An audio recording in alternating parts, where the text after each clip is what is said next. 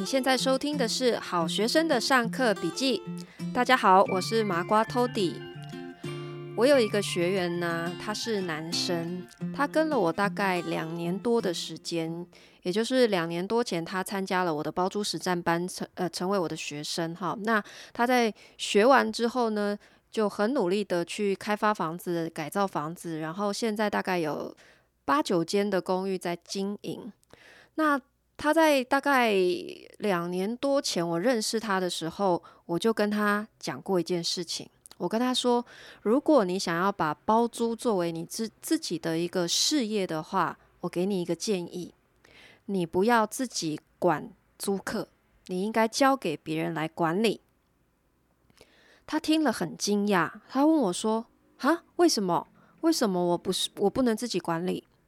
我说：“因为你不适合。”因为你对人与人之间缺乏一个感知力吧，就是你比较呃没有办法去判断一个人他可能会有的反应，或者是他现在的情绪是什么，所以这会阻碍你将来对于租客的一个判断力。他听了我的话之后，他没有太大的反应哈，然后他可能不相信我说的，所以过了两年之后呢，直到。最近，他管理的公寓因为呃维修的问题，跟租客发生了一些口角，就是租客整个大爆炸。然后事件传到我这边呢，我在幕后开始协助他来去做善后，去我告诉他说，你现在应该要怎么样回回应这个他们的需求，你要怎么说？好，你要怎么处理这件事情？然后在这件事情落幕之后呢，他才终于。开始有有觉悟，说：“哎，好像对，没错，我我可能真的对于人没有太大的一个感知力，哈，就是怎么会我的感觉跟别人的感觉认知差距这么大？就是他对他自己的认识跟别人对他的认识其实是完全不一样的。他以为他做得很好，可是别人并不这么觉得。他以为。”呃，他有能力处理好这件事情，但是在别人的眼中，他并没有做好这件事情。所以，我们今天来聊一聊，我们是不是真的了解自己？你有没有一个经验，就是说你在上班的时候，有一天呢，你的老板宣布了一个新的升迁的人选，可是呢，那个人不是你，然后你就觉得很生气，你觉得。我明明才是这个位置最合适的人选，老板根本就是瞎了才会选他。然后你就跑去问老板，你想知道为什么？结果老板讲出来的理由可能令你非常的吃惊。你以为你能够胜任这个工作，可是你老板对你的看法完全不一样。了解自己其实也是一种能力。今天想跟大家分享一本书，叫做《深度洞察力》（Insight）。这是一个美国心理学家 Tasha Eurich 他写的。哈，他呃用心理学的观点来探讨说，我们怎么认识自己，我们怎么样能够成为一个有自知之明的人，还有我们认识的自己跟别人眼中的自己，常常会存在非常大的落差。我们先理解什么叫做洞察力。洞察力简单说就是，除了你认识你自己，你还要认识别人眼中的自己。这个是双面的，不会只是一个面向。你认识你自己，可是其实你对于别人认识的你，你是没有感觉的。那我们到底怎么认识自己呢？第一个，我们小时候哈可能会常常在想说，我长大之后到底想成为一个什么样的人？就像我年轻的时候啊，我曾经失业，然后失业的那段时间，因为很迷惘，我也跑去报考公务员，因为人家都说那是铁饭碗嘛。然后家里的长辈啊，爸爸妈妈也都会说，当公务员太棒了，好像是一件很光宗耀祖的事情。好，所以我也跑去考。那后来呢，我很庆幸自己没有考上，因为我发现自己的个性根本就不适合。我是一个很喜新厌旧的人，我很喜欢冒险，所以规律的在一家企业里面工作一辈子根本就不是我会做事情。我是一直到年纪越来越大，才慢慢了解自己根本不适合这样子的工作。所以，我们认识自己的第一步，好像常常都是先借由别人的眼光，或者是社会价值的期待。这个是在我们很小的时候，先奠定我们对于自己想要成为什么样的人一个认识的基础。好，那我们还有借由什么样的事情来认识自己呢？我们可能可以想，什么样的事情会让我觉得快乐？我们很多时候会觉得，是不是？我要花钱去享受、去消费，可以让我很快乐。我去买一个很好的车子，或者是我买一栋很豪华的房子，可以让我觉得很快乐。可是快乐它也有可能是不用花很多钱的，比方说就是周末的小确幸，我就是一整天躺在沙发上看电视、追剧、吃着零食，什么都不做，这样的事情也会让我很快乐。可是让我很快乐的这件事情，其实跟前面刚刚这个问题，我到底想成为什么样的人，它也会存在一个落差，就是我以为这件事让我很快乐，不见得真的是我自己的内心想要的，有可能它还是因为别人赋予的一个期待。比方说哈，有一次我在开直播的时候呢，哎，我们刚好聊到就是。也是类似自我觉察的这个话题，然后就有人问我说：“诶，那 Tody，你觉得什么样的事情会让你觉得很简单可以得到快乐？”然后我就说：“呃，去河堤骑脚踏车，好，或者是在草地上面野餐晒太阳，这样子事情就会让我觉得很快乐。”好，可是我把这个直播关掉之后呢，我我卸完妆，然后我就躺在沙发上，拿出了我的 iPad，开始玩游戏。这个时候，我才发发现到说，诶，不对诶，真正让我很快乐的事情，其实就是打游戏啊。我为我为什么要讲出那些很冠冕堂皇的话呢？当然，我觉得去河堤骑脚踏车，或者是去野餐这种事情，确实也是我偶尔会去做的事情，它确实也会让我觉得很快乐。可是。当别人突然问我这样的问题的时候，我就会很直觉的去从脑袋里面去挑一个好像比较符合别人对于简单的快乐的期待，所以我给对方这样子的回答。因为我内心好像潜意识会觉得说：“哎呦，让人家知道我最喜欢的事情就是躺在沙发上面打电动，好像很丢脸。”所以。什么事情让自己很快乐？这个你你不一定真的要呃把最真实的一面去告诉别人，可是其实你不需要欺骗自己，你只要真实的去面对什么样的事情让我是真正快乐的。第三个，我们也会去可以去思考说什么样的环境可以让我觉得很快乐。我之前分享过说我在上海工作的时候，我觉得上海这个环境没有让我觉得快乐。因为它是一个很拜金主义、很拜物主义，非常鼓励大家不断的消费跟攀比这样的这样子的一个环境，所以让我觉得一直有一种要窒息的感觉。当我意识到这个城市没有让我很快乐的时候，我就知道我该离开了。所以，我们也可以去试着察觉我现在所所处的城市。我住的房子，好，我我所在的环境，我身边的人，是不是一个让我可以快乐的一个环境？是不是我喜欢的样子？再来，我们可以透过呃对自己的观察，就是呃什么样的状态之下我会快乐或者是生气？也就是说，对自己行为模式的一个理解，哈。比方说，我不知道大家有没有过 PMS，女生很容易有，就是经期症候群。月经来的时候特别容易发脾气，可是你不一定有自我的觉察的。有时候我们就是莫名的想要生气。有一天忽然睡觉睁开眼睛，我就觉得今天心情很不美丽，可是不知道为什么。那我后来就是慢慢的去观察。诶，我这样子的一个行为模式，其实它是有一个 pattern 的，就是它会有一个固定的规律。我就是有 PMS 这样的症状，所以我当我自己认知到这件事情的时候，我就会发现说，诶，我我现在忽然想要生气了，或是有一天早上起来，我忽然觉得不高兴，我就会开始拿我的那个行事历来看一下，是不是那个又要来了。然后就会发现，通常都蛮准的，果然就是快要来了，所以我就会有一个莫名的心情不好。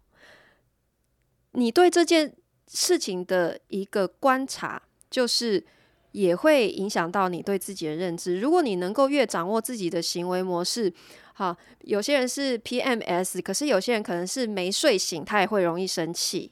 好，然后或者是有些人是肚子饿没吃饱，你跟他讲事情，他也会发脾气。可是他不一定知道为什么，所以我们能够越理解自己会有在特定的情境之下出现什么样的行为，我们就能够认识自己越多。好，最后一点是我们也可以试着去观察自己对别人的影响力。比方说，我对这个人说什么样的话可以达到什么样的效果？举例来说呢，我们的好学生 Ivy 啊，他是尽责者，对不对？然后我现在都掌握一个跟他沟通的技巧，我想要说服他去做某件事，我就请了他，他就会去做。好，类似这样的事情哈，就是说你可以很明白的知道说，对我对应每一个人，我在跟他相处的时候，我怎么样去运用我对他的影响力，可以造成他不一样的反应，这也是自我觉察的一部分哦。可是。自我觉察其实是一件非常困难的事情。为什么它很难？因为我们的大脑是会欺骗自己的。我们的大脑其实是有两个系统在做思考，也就是快思跟慢想双系统。那之前我在分享书的时候有聊过，什么是快思慢想系统？就是说，我们的大脑它为了要让我们做决定更轻松，对于外界的反应更迅速敏捷，所以对于一些比较无伤大雅的呃问题，它会启动快思的系统，它会很快的用直觉去反射，就是这样子做，就是这个答案。再加上我们从小的教育，其实就是告诉我们说：诶，当别人问你问题，你要赶快举手，呃，举手抢答。我们要比速度，所以我们是很习惯不去做深度的思考的。我们大部分的情境之下，都会依靠直觉来去回答别人的问题，来去跟外界做互动还有反应。所以这会阻碍我们的自我觉察。因为当我们一直很习惯用直觉去回应外界的时候，我们其实是不了解真正的自的自己的。好，那我们到底怎么样可以加深对自己的了解？呃，《深度洞察力》这本书它有提出一些非常实用的方法，就是说，第一个，你可以练习正念。好，正念它使用的英文是 mindfulness。也就是说，正念的核心在于你要对现在你自己当下的感受进行觉知。你你可以先不要过度去思考，你先让自己放松。好，有点像是透过冥想的过程，你去感受你现在的每一个呼吸，然后你身体，呃，你现在的右手手指。到你左手的手指，甚至是你的脸颊，你的每一个身体的感官的感觉是什么？然后我们在思考问题的时候，你你可以把问为什么改成问是什么。比方说，我们会想要去问自己说：“诶，我为什么会这样做？”可是我们可以换一个方式问自己是：“呃。”我现在在做什么？我做这件事情代表的是什么？我现在的感受是什么？我们尝试去厘清自己最真实的感受，然后全然的去接受它。这个是自我觉察的第一步。你要先全然的去接受你为什么会做出这样的行为，为什么会有这样子的感受跟反应，然后你不用带任何的批判，你不用先去评价，但是你可以先去理解这到底是什么。好，这个是叫做正念。好，第二个认识自己的方式是，你可以练习写作，也就是写日记。这个是我自己给出的一个这本书的注解啦，就是说他写的方式是说，你可以改变叙事的方式。他的意思是说，呃，我们一个人怎么样去讲述自己过去的故事？你你在描述你过去的故事的这个描述的方法，会影响到你是不是真正的认识你自己。你会发现这件事情为什么是需要刻意练习，它不容易。就是大部分的人在讲故事的时候都是缺乏细节的，他可能会简单的告诉你说：“哦，就那个时间我做了什么事情。”大概就是这样。可是他不会有很多很。细微的感受，或是很多的细节在里面。但是，如果你可以尝试去练习，当你描述一个真实发生在你自己身上的故事，你尽量的细节化的时候，你就会发现，你对你自己的认识也会不一样。因为，像是写日记哈，为什么我们说写日记是一个呃很好认识自己的方式？因为写日记它有点像是。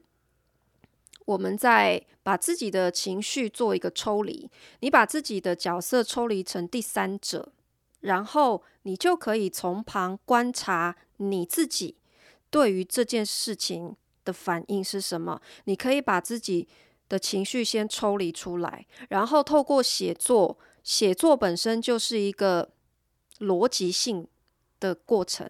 你在反复推敲事件的这个所有细节的时候，其实它就是一个呃逻辑的论证。然后你透过写的越详细，你就可以知道说，哦，原来我当时的感受是这样。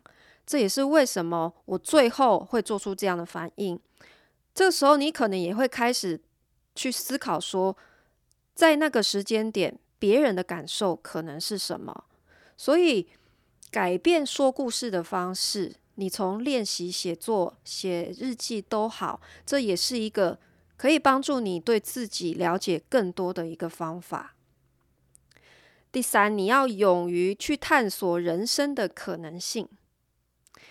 不知道你记不记得你自己第一次出国坐飞机的感觉？好，或者是第一次自己一个人自助旅行，那个时候的心情是什么？我记得我我第一次搭飞机的那个时候，我是非常非常的亢奋的，然后我全程是完全睡不着觉。我第一次搭飞机是去美国，好，美国，然后那时候坐十几个小时飞机，我全程都是非常非常清醒的。然后虽然人家都说有时差的问题，可是我根本睡不着，所以那个时候我全身的感官都是打开的。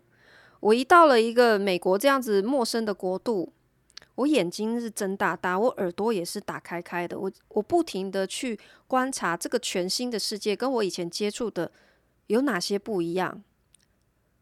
美国人长得跟我们不一样，他走路的速度跟我们有没有一样？他们的哪些动作跟文化都是跟我们有很多的差异的，所以我们。尝试去做一个以前从来没有做过的事情，或者是去到一个全新陌生的环境的时候，我们全身的这种感知都是打开的。这个时候，你可能也才会对自己有一个全新的认识。否则，我们在一个既定的环境里面，我们对于所有事情可能都是麻木的，因为我每天日子都这样过。我睁张开眼睛，我用手摸到的东西都是我非常熟悉的。在这种状态之下，我们对自己的感觉往往也是麻木的。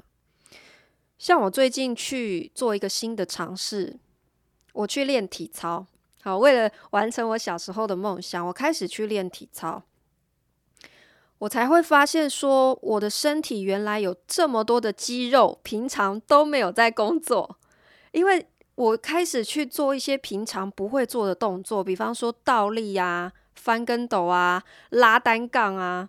我回家以后都全身酸痛，这里痛那里痛，然后我才会意识到，诶，原来我这里有一条肌肉是存在的，只是我平常都没有在工作，因为他现在很痛，我才知道说，哦，因为我去尝试了一个全新的动作。当我倒立的时候，教练告诉我说，我要耸肩，我要把我肩膀的力量开到最大，才可以加强我的稳定度跟支撑性。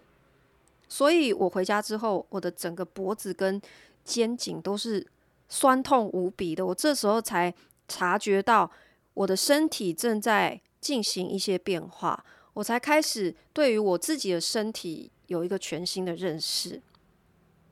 所以，当我们去探索人生不同的可能性的时候，随着我们人生经历的增加，我们对自己就会有更多的认识，因为。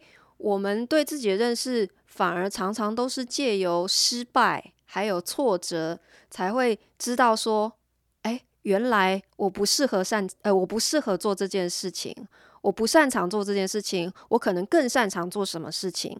我我对我的认知其实是有错误的，所以，我们有越多的经历，这些经历就会成为我们自我觉察的一个材料。那如果我们的人生经验太少的时候，我们对自己的认识也常常是很模糊不清的。就像我们小时候不知道自己要做什么，也是因为我们的人生的历练不够，所以我们才会用别人想象中、心目中理想的一个成功人应该要是什么样子，我们就会想要成为那样子的人。可是他不一定适合自己，也不一定是我真正想要的成为的人。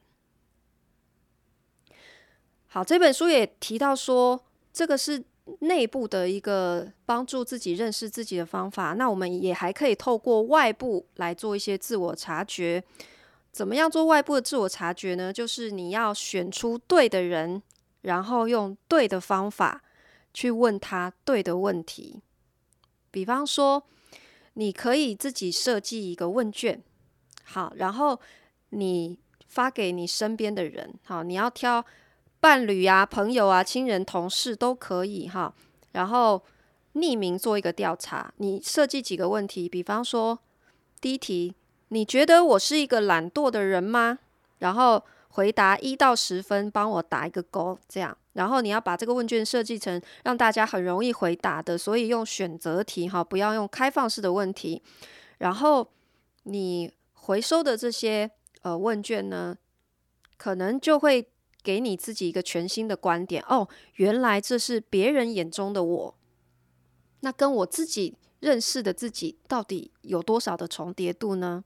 好，然后他有提到你要做这件事情，你还要注意哦，你要把极端值给剔除掉，也就是说有两种人是不对的，你不要找这两种人来问他这些问题，因为他给你的反馈不会客观。第一种人就是呃单纯的批评者。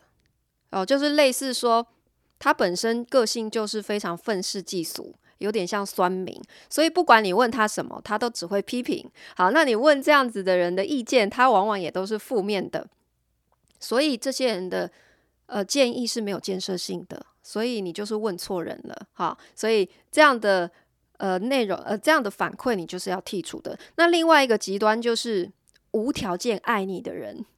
他给你的反馈也不会是客观的哦。你去问一个不管你做做了什么对不对，他都不会批评你的人，他都坚信你是完美的，你在他心目中是最棒的。那你觉得你问他这个问题，他给你的反馈其实也不客观嘛？哈，所以你要把这两个极端值都剔除掉，你才会得到一个比较客观中立的反馈。还有一个方法可以得到别人对你的一个反馈，就是你可以。邀请你的亲密的朋友，或者是一个家庭成员，甚至是你的人生导师，一起来共进晚餐。然后你可以告诉他说，你希望在这顿晚餐的时间，请他说出一个你最让他火大的地方。好，比方说你曾经做过某件事情，真的是让他觉得非常生气，或者是你某一个特质真的让人觉得非常的讨厌。你请他。畅所欲言。当然，你一定要让他知道你为什么要这样做，然后你也要让他知道，他可以尽量讲哈，没有关系，我都不会给你批判，我也不会生气。好，你也要告诉自己，你对于别人如果真的讲出你真实的缺点，你不能做出任何带有攻击性的反应。哈，你要真诚的倾听，这也是一个你可以得到真相的方式。他把这个叫做晚餐桌上的真相，借由一顿呃互动很好的晚餐哈，然后你可以得到别人对你最真实的反馈。认识自己、自我觉察，它其实是需要刻意练习的，它需要非常长时间，甚至是要持续一辈子来练习的事情。因为我们一生当中可能一直都在变化。我们现在成为的人跟小时候想要成为的人也都不一样嘛。我们可能甚至去年到今年的个性也产生了一些变化，所以我们是一直不停的在改变的一个状态。因为我们自己一直在改变，所以我们势必对于自我的认识跟觉察也是不停的在升级、升级、升级当中的。那就算是最有自知之明的人呢，其实也很难做到百分之百对自己是非常了解的。那我觉得洞察力这件事情，我们如果能够透过刻意的练习，让自己对自己的觉察越深的话，我们才有可能跟别人有更好的互动，或者说发展出亲密关系啦，或者是说会。影响到你的升迁跟工作表现，等于是相当于你的人生成就能能够到哪里，你的洞察力是非常非常至关重要的一个关键因素。今天分享给大家，希望我们一起成为更认识自己的人哦。麻瓜讲堂，我们下次见哦。